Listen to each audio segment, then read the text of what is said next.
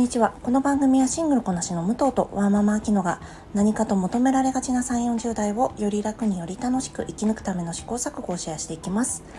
私たちの正解のない話ですが楽しんでいただければ嬉しいです。毎朝6時に配信しております。え今日は木曜日なので武藤の一人会を行っていきます。どうぞよろしくお願いします。毎日暑いですね。沖縄の台風の被害も本当に心配です。どうぞ皆様ご安全にお過ごしになられますようにお祈り申し上げます。えー、私は1週間の佐渡島旅行から帰ってきましてだいぶぼんやりしてますね。なので週末は佐渡島で撮ってきたボイスログかマイエレメントかバービーかあたりをやりたいなと思っているんですが、マイエレメントもバービーもまあ旬なうちに出したいなと思っているので、どうしようかな。ちょっと、あとまあ、この2週間ぐらいはね、聞く方がだいぶ減ると思うので、うーん、なんかどうしようかなと考えているところです。ちなみに皆さん、夏休みはご旅行とか、えー、夏休みとか取られますでしょうか？私はこの間の土日からまあぶち抜きで1週間5日間お休みいただいてなんだろうまあ長さにしたら9日間かお休みがあったんですけどやっぱり全然足りないですよね。あと1ヶ月ぐらい休める。いやあと半年。うんあと4年は休めますね。私本当に休むこういう話してる時に休むなんだろうな才能があるなっていつも思います。なんかこういう話すると「えー、そんなの無理そんなにいっぱい休めないつら暇になって辛くなっちゃう」みたいなことをよく言われるんですよ。だから多分ねあの世の中の8割ぐらいの方が休んではられないんじゃないかなと思うんですけどいや8割言い過ぎかな。半分ぐらいかな。私全然休めますね。10年休んでていいよって言われてまあ普通に、まあ、ベーシックインカムとかなんだろうな、まあ、普通にあるんだったら休んでると思います。資産家だったりしたらね私多分そんな言うて働かないだろうな。なんか映画見てドラマ見てあと、まあ、大学とか行き直したりとかしてだらだら過ごしたいなと思います。あと英語いい加減勉強したりとかね。と何ですかね別に優勝労働しなくてもいくらでもねなんか地域のお手伝いとかあるじゃないですかなんか子ども食堂をやったりフードパントリーのお手伝いや行ったりあの助成金の申請とかねペーパーワーク系のお手伝いとか ITC 化導入のお手伝いとかまあ何でもいいんですけど、まあ、そういうのいくらでもできるじゃないですかなんかだからもうダラダラしてたいな。でそういうのもお手伝いも日にちとか決まら決めていかないんですよ。もうデューティーになっちゃうと全部嫌になっちゃうから。行きたい時に行きます。っていう感じで。行くの。本当に私はねあのそういうところがね幼いなと思います。自分の何て言うんですかね。こういうごくつぶしみたいな考え方とかそういう感じのところがね。こういうふうに思えるのって私が多分ね今誰かに責任がない状態にいるからな気がするんですよねだからあの皆さんだったら多分、まあ、お子さんがいらっしゃる方だったらお子さんのことを考えるだろうし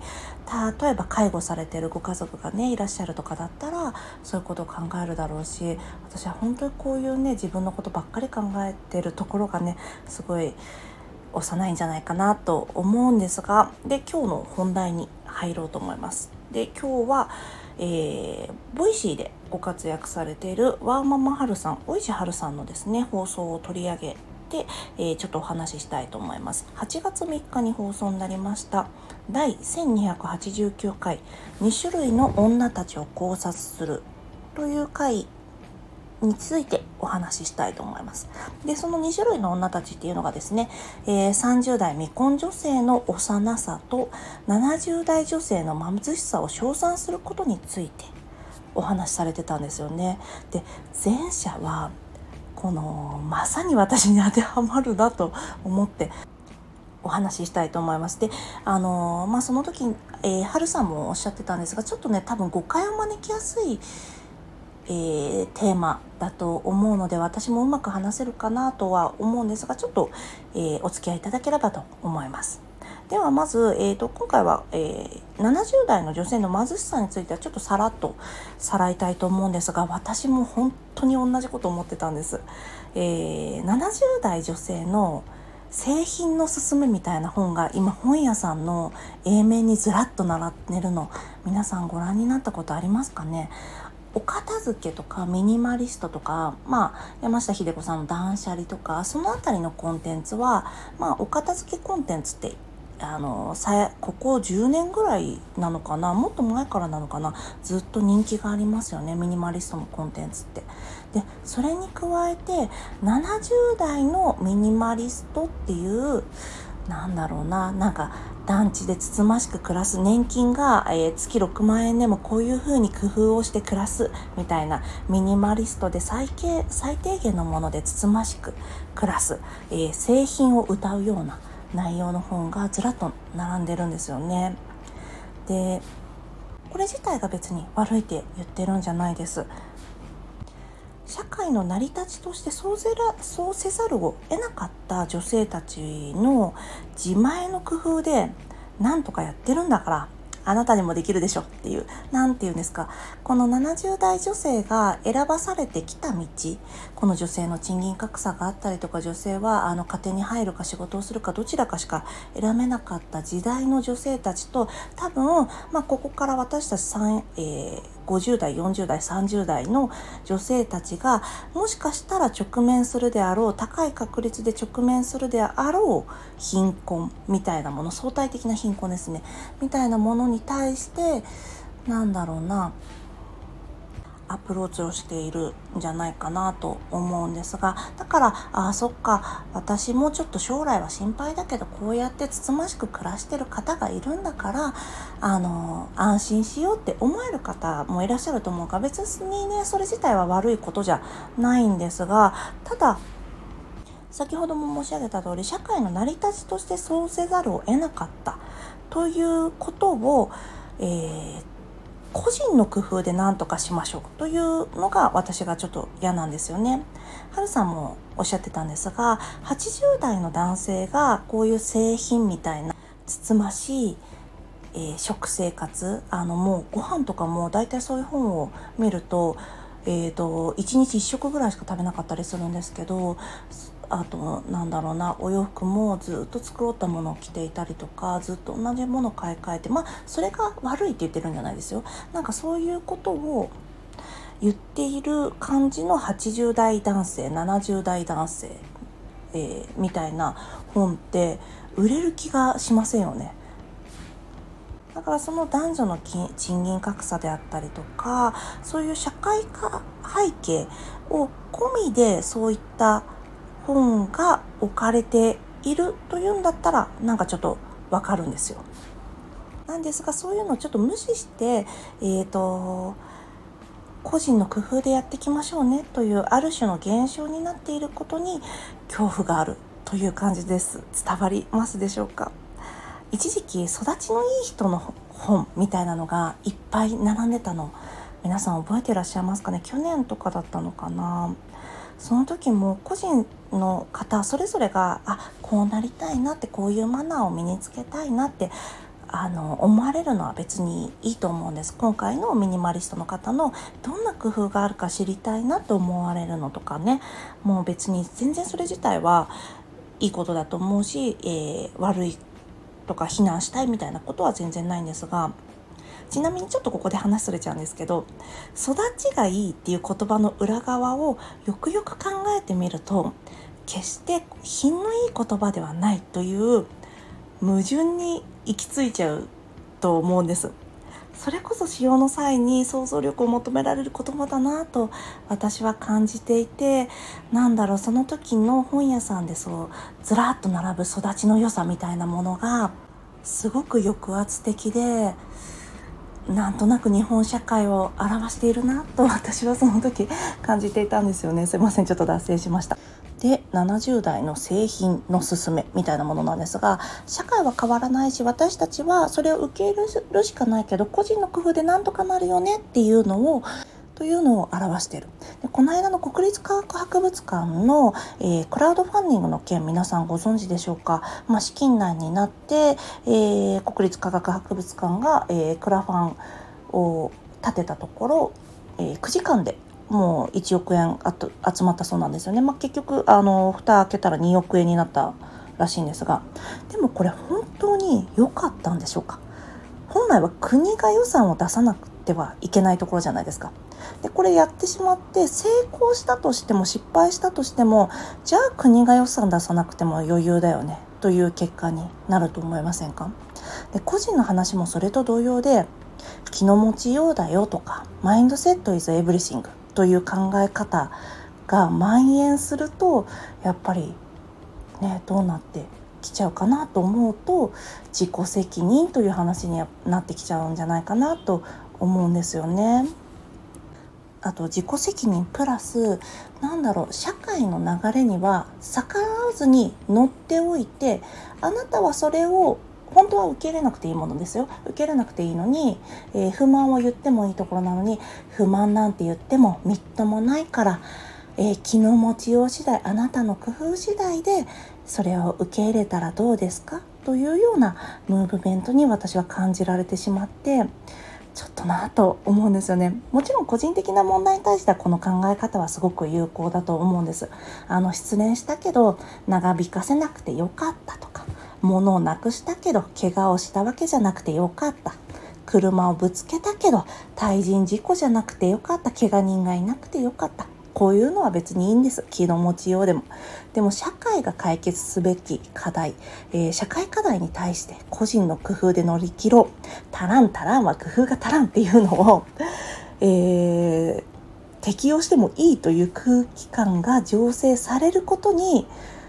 違和感を覚えるんですよね。そうは言ってもね今日明日どうにかなることじゃない。だから工夫が必要っていうのはもちろん分かります。それは分かるんですができることはねあのそれぞれでね個々にやったらいいと思うんですけどでも70代の女性たちがその立場に追いやられていることは彼女たち自身が望んだ、えー、選択の結果以上に社会背景があるというのは社会の共通認識とされるべきなんじゃないかなと思います。ごめんなさい。これ軽く触れようと思ったんですけどすごい長くなっちゃいました。で、えー、本題の30代未婚女性の幼さこの言葉だけを聞いた聞くと、えー、もちろん既婚女性でも既婚男性でも未婚男性でも幼い人はたくさんいると思いますって思われると思うんですよね。で私の周りでももちろんいらっしゃいます。あの夫婦揃って一回も投票行ったことありませんみたいな方もね、えー、いっぱい いっぱいじゃないか。まあいたりもするしさ。なんかいろんな人がまあいるなとは思うんですけど。あとまあ、えー、社会のこの時代の変化によって男女関係なく30代が昔より幼くなってるとか若くなっているっていうのはもちろんあると思うんですよね。なんですけどそれでも当事者としてこの30代未婚女性の幼さというワードに私はねもう結構なんというかずしんと痛いところを突かれるところがあるんですよね。それは社会的に子供をなしてないあの社会が求める機能を私が女性として果たしてないみたいなことでは全然ないんですよね。で、はるさんはここでエリクソンの成熟段階の話を用いて20代から30代は他者との信頼関係を獲得する時期というのをお話しされてたんですよね。えー、従来であればこの時期結婚相手となるパートナーとの関係や仕事先で他者との信頼関係を深めることでこの信頼関係を獲得するっていうふうにおっしゃってました。でも今未婚の女性たちはそれをしなくていい時代になってきたんですよね。で転職をしてその職場でずっと、えー、そこの職場の人間関係にコミットしなくてもいい人間関係を深める必要もないっていう背景もあります。今までよりも、えー、従来よりも多分転職がしやすくなったっていうのもあると思います。で女性だと管理職などになる、えー、チャンスもやっぱりまだ巡ってこない。まあこれはデータで見ても明らかなんですが巡ってくることがないので、まあ、自分の業務だけこなしてればいい、えー、他者との信頼関係を必ず構築しなければいけない立場になる。っていうことはなかなか難しいっていう社会背景があるからとえー、おっしゃってたんですよね。でそれは本当にそうだと思います。だからあのその時おっしゃってたのが、えー、同棲して結婚はしてなかったと思しても同棲して10年みたいな方は幼さを感じないともおっしゃってたんですよね。若さとは違う幼さ子供っぽさがあるとおっしゃってたんです。でここで私の話に立ち返ってみると私もね本当にわかるなと思ったんです。あの冒頭の話でももう皆さんねこいつと思われたと思うんですが本当に私自身にもすごく当てはまる。多分私も今、えー、言っていたように、えー、会社で他者同士をまとめなくちゃいけないポジションについた経験とかも特にないんですよね。えーと、そうですねずうん今一人部署みたいなところに大体いることが多いのでうん人間関係を円滑に回すっていうことはもちろん、えー、仕事として行えますがただそれが絶対的な職務かといったらやっぱりマネジメントでもないのでそういったことはないんですよね。で結婚してないことで生活においてパートナーと共同プロジェクトを回していくっていうこともないんですよね。で育児や介護で他者に責任を負う他者にコミットするっていうこともないからかもしれないです。どの要素がどう作用して私の幼さを形成しているのかはうーんなんかまあ複合的なんだろうなと思うんですよね。でここで私あのもともとファンタジーが好きとかそういう趣味の領域が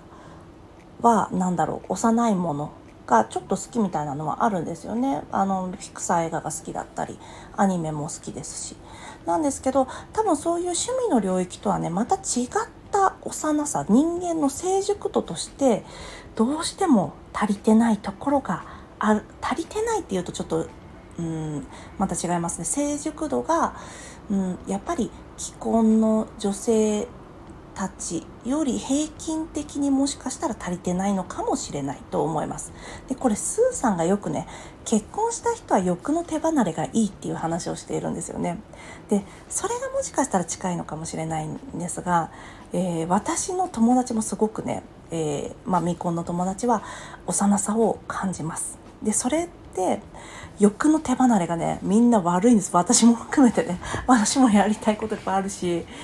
なんだろう未婚の友達もそうなんですよね。で自分のやりたいことを自分のこと考えてるんですよ結局。ね、既婚者のお友達はやっぱりね自分のことばっか考えてられませんからそういったところがね差になるのかなとも思います。同じ家の同じ空間の中で他人と暮らして均衡を保つ。折り合いをつけて暮らすっていうことを日々しなくていい自分のことだけ考えてればいいという環境にいるせいはいるせいなんだろうなというのはすごくあります。例えば私は社会問題に対してまあ多分敏感な方であると思います。でそういった問題提起をしたりすることもあります。でもそれでもこの目の前の今すぐとか今日明日とかもしくはもうなんならこのあと2秒の間で解決しなくちゃいけないってことはないんですよね。例えば子供が目の前で道路に飛び出してったとか子供が他の子供に意地悪するとか介護している親が食事中に誤嚥したとかまあ何でもいいんですけどそういったなんだろう今すぐ対処しなくちゃいけないという問題がないから本当に私の仕事以外の時は本当自分のことばっか考えてるんです。でそれがね私の幼さに通じているのかなと思いますちなみにはるさんは幼さが悪いとは言ってないんですよね私もそう思いますあとこの話ちょっと先に言えばよかったんですけど何を幼さとするかに関してでもあの見解が分かれるところでもあると思います。えー、春さんに関しては初対面でセンシティブな会話をいきなりしてくるとかあの病気の話あのお相手が病気になったって言ったら病気の話すごいグイグイ聞いてくるとかあのなんだろうな彼氏とうまくいってないんですみたいなことをすぐ言っちゃうとかなお友達になろうとしてちょっとフランクな、えー、言動が見受けられるみたいなことでしたかね。あと自分の価値を高く見積もりすぎているっていうふうにおっしゃってました。で私の場合はそうですねやっぱりここまで話してきた通り人のことを24時間のうちにどれぐらい考えてますかみたいなところはあるのかなと私は思いますね。なんだろう別にさあの既婚男性の方でお前ほんと自分のことしか考えてないね みたいなこともあるからね全然一概には言えないんですが今回は私の話として聞いていただいたらいいかなと思います。で今日ね何のまとめとか結論もないんですけどそうですねだから幼さや欲の手離れの悪さみたいなものと私は今後もねずっと多分付き合っていかなきゃいけないものだと思うのでそれが悪い方向に発露しないように気をつけるっていうしかないんじゃないかなと思います。また私の環境もね変わってきたらうん私の未成熟な部分みたいなものがまた変わってくるかもしれないんですけどね。ただなんか誰かの何かしらの出来事が私の成熟に成熟させるなんだろうなスキルアップさせるツールみたいにしたいとかそういった意味ではないんですが